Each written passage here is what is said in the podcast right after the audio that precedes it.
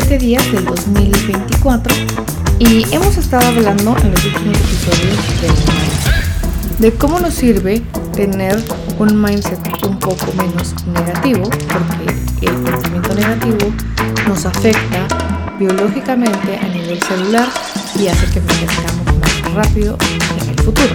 No nos estamos haciendo viejitos ahorita en este instante, sino va a tener un efecto a futuro en nuestra vejez y por eso muchas veces pensamos tiene consecuencias. Y no necesariamente el pensar positivamente a nivel celular tiene el efecto contrario. No es así.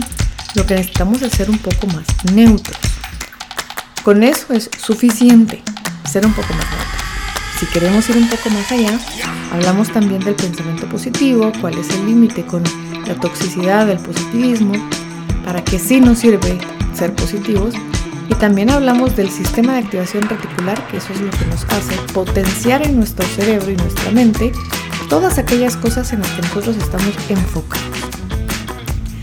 Una vez podemos decidir que estamos enfocados en algo, pues nuestra atención toma tanto lo que está en el presente y en nuestro alrededor como en nuestros recuerdos y en nuestras memorias para ordenar cierta información de alguna manera y proveernos de respuestas porque creamos nosotros un espacio en blanco. Nuestra mente está diseñada para que responda nuestras preguntas de una forma afirmativa. ¿Qué quiere decir esto? Y es cuando yo tengo, no sé si han, pues pasa mucho que cuando no escuchamos de una forma consciente a una persona, empieza a hablar algo y nosotros queremos terminar la respuesta. Terminamos, asumimos muchísimo. Parte de, esta poca capacidad que tiene el cerebro para los espacios en blanco es que asumimos demasiado la información que no tenemos y creemos obviamente que estamos en lo correcto con lo que estamos asumiendo, lo tomamos como verdadero. Cuando pasa esto, viene el sistema de activación reticular y llena nuestros espacios en blanco y nuestras preguntas no confirmadas y las busca de alguna manera de reafirmar que nosotros tenemos la razón y que lo que sea que nosotros pensemos en positivo, pues lo verifica. También eso se refiere el pensamiento positivo, ¿verdad? Que nuestro, nuestra mente a través del sistema de activación reticular nos verifica en positivo aquellas dudas que tenemos o aquellas, eh, aquellos espacios en blanco que dejamos, aquellas afirmaciones que tenemos. De esta manera es importante también saber que todos somos creativos aunque no necesariamente todos somos creativos de una forma artística.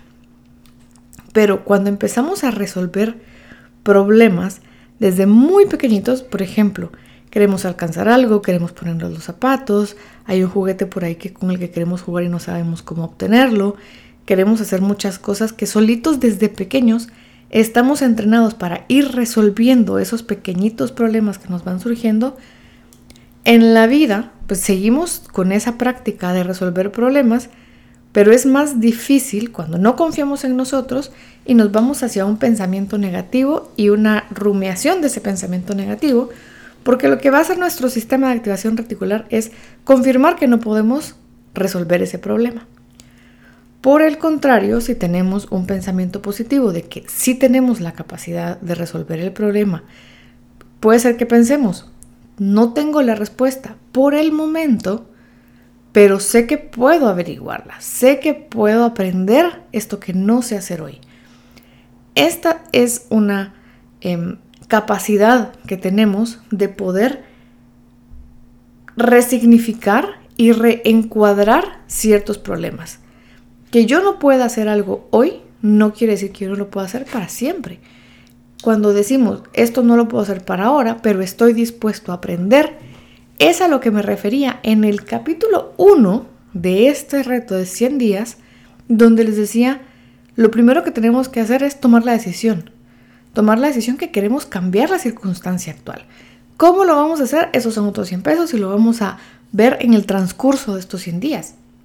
Pero sin esa decisión de que si quiero mejorar la situación actual y no sé cómo lo voy a hacer, pero sí lo voy a poder hacer, sin esa partecita que es tan importante, es súper más difícil hacerlo todo, porque no estamos creyendo en nosotros, nos estamos manteniendo en el lado de donde no podemos resolver, nuestra propia mente nuestro propio cerebro nos va a confirmar que no podemos resolver y por consiguiente las cosas van a seguir de la misma forma. Si por el contrario nos enfocamos en que sí podemos hacer las cosas y si no podemos hacer las cosas, sí podemos aprender, sí lo podemos averiguar, sí nos podemos inventar una solución. Ahí es donde el cerebro empieza a trabajar a buscar esas soluciones. Te voy a explicar algunas cosas que son importantes para entender cómo funciona esto de buscar las soluciones.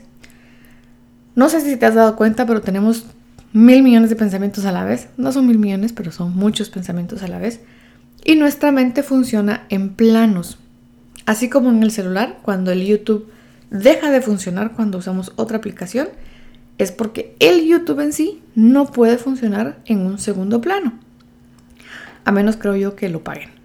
No, lo he pagado, nunca he probado, a pesar de que me he insistido toda la vida de que lo pague. Creo que el YouTube, a menos de que se pague, no funciona en un segundo plano. El punto es, nuestra mente funciona un poco como las aplicaciones y el YouTube. Cuando estoy enfocado en algo, activamente mi cerebro está activamente enfocado en averiguar, pensar, determinar, resolver, mi capacidad de estar trabajando en un segundo plano disminuye. No se elimina al 100%, pero sí disminuye. Cuando estamos en un modo difuso, que se puede alcanzar un modo difuso de diferentes formas, ahí mi segundo plano funciona con una mejor capacidad y ahí mi cerebro está como un radar entre mis memorias y mis recuerdos y todo lo que percibe en alrededor del presente para resolver esas preguntas que le hicimos. Por eso a veces de repente tenemos ideas como, ah, le voy a hablar a esta persona porque, y se acuerdan ustedes que esa persona conoce a no sé quién, que no sé quién sabe un contacto de no sé cuánto y les puede ayudar a ese, esa idea que ustedes tienen en la mente. O por ejemplo cuando se acuerdan que perdieron algo y no saben en dónde está y lleva meses perdido y de repente se acuerdan y piensan, ah, creo que sé dónde está, está en la bolsa derecha de la chaqueta que me puse en el invierno pasado. Y van a la chaqueta que se pusieron en el invierno pasado y buscan en la bolsa derecha y ahí está eso que están buscando. Porque el cerebro se queda en un modo radar de buscar ciertas respuestas con toda la información que tiene. Cuando determinamos, ok, sí, sí quiero buscar la solución a esto y decidimos esto, nuestro cerebro en el modo difuso empieza a buscar esas soluciones. ¿Cómo entrar en el modo difuso?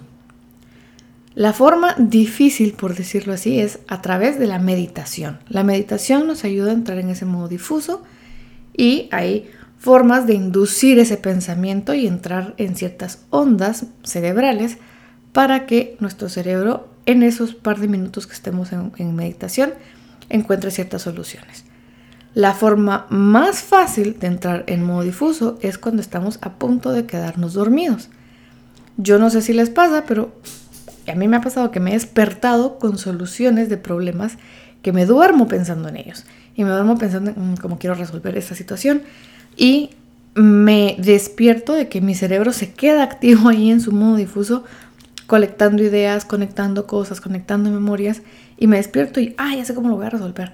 Lamentablemente, como algunas veces no notamos esas respuestas, nos despertamos al día siguiente y no nos acordamos de cuál fue esa idea tan genial que tuvimos, que seguramente sí resuelve el problema. Ahora, formas que intencionalmente podemos entrar en modo difuso son todas aquellas actividades que no requieren una concentración y las hacemos casi que de forma involuntaria. Por ejemplo, lavar trastos, pintar, coser, em, hacer un poco de limpieza, que ya pasamos casi que de forma automática por todos lados, ni tenemos que pensarle mucho a dónde tengo que pasar la escoba, el trapeador y demás.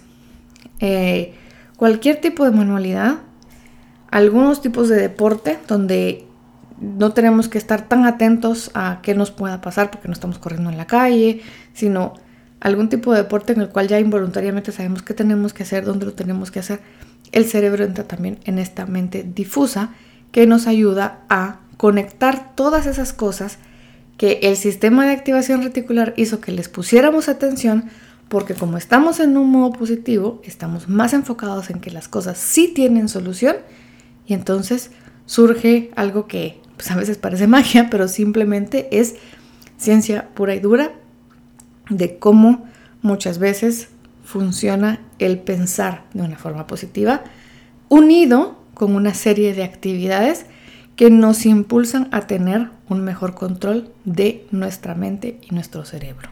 Así que hoy el concepto fue el modo difuso de la mente y cómo alcanzamos ese estado. Y me encanta haber compartido esta información contigo el día de hoy. Gracias por dejarme despertar tu mente como el reto de despertar el día de hoy.